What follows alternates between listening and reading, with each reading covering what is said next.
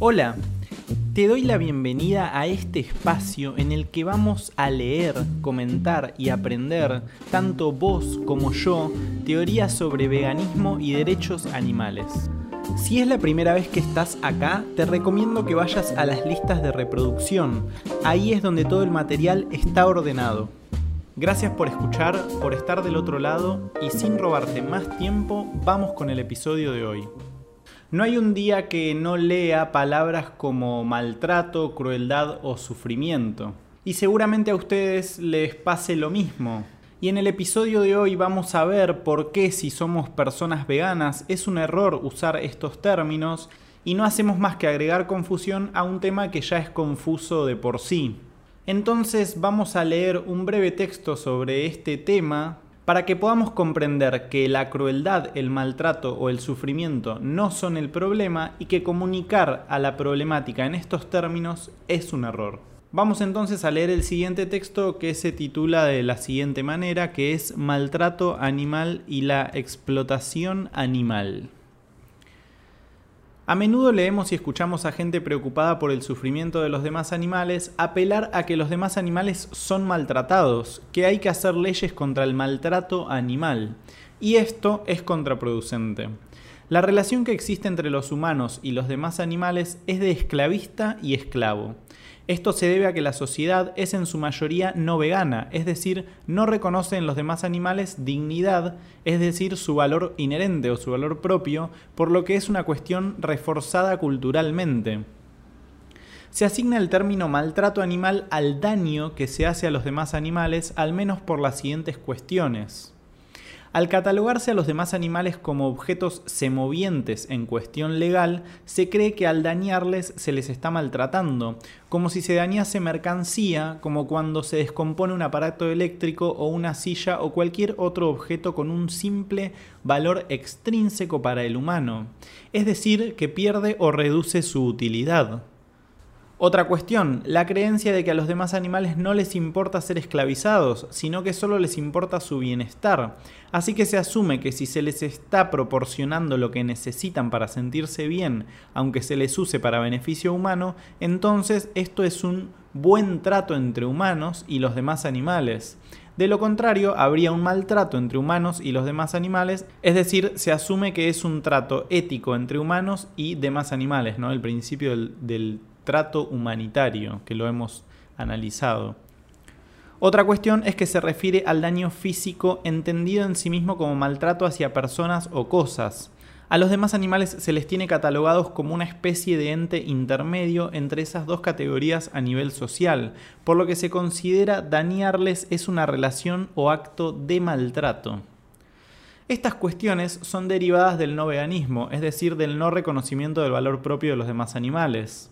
El bienestarismo, que es la aplicación del utilitarismo hacia la relación con los demás animales, es una mentalidad relacionada a que los demás animales solo tienen interés en no sufrir y buscar el placer, es decir, su bienestar, sin importar la dignidad del sujeto, sin tomar en cuenta sus intereses inherentes a ser precisamente un sujeto, como es el de ser libres y el de vivir sus vidas de manera autónoma, ya que su vida y todo lo que envuelve a ella es importante para ellos mismos.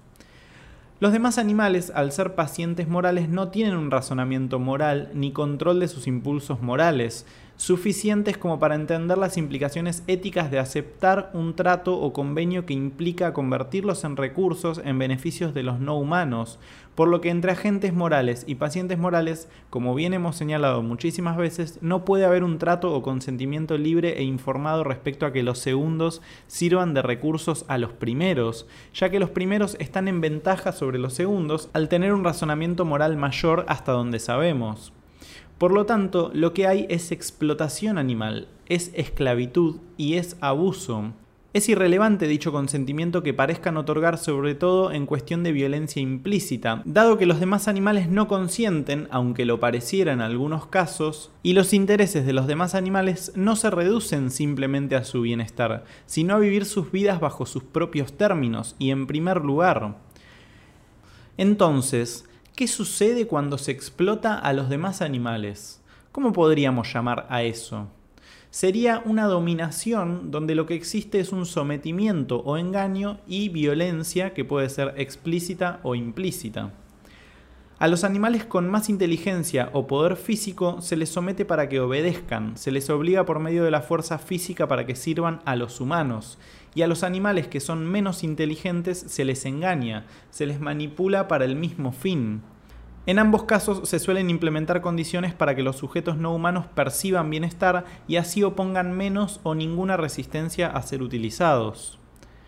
Así que cuando nos referimos a la situación entre los demás animales y los humanos no veganos, no existe ningún consentimiento libre e informado donde los demás animales acepten ser sometidos de ciertas maneras, sino que hay simplemente explotación animal un dominio de los humanos no veganos sobre el resto de animales a los cuales, en base a su utilidad, se les reconoce solamente valor extrínseco y en el ámbito moral, basados en el utilitarismo, solo se les reconoce su capacidad de sufrir, por lo que aplican medidas de bienestar animal pensando que eso es lo justo. Usar el término maltrato animal lleva a una connotación bienestarista donde se da a entender que a los demás animales solo hay que procurarles un bienestar y eso ya sería un trato digno.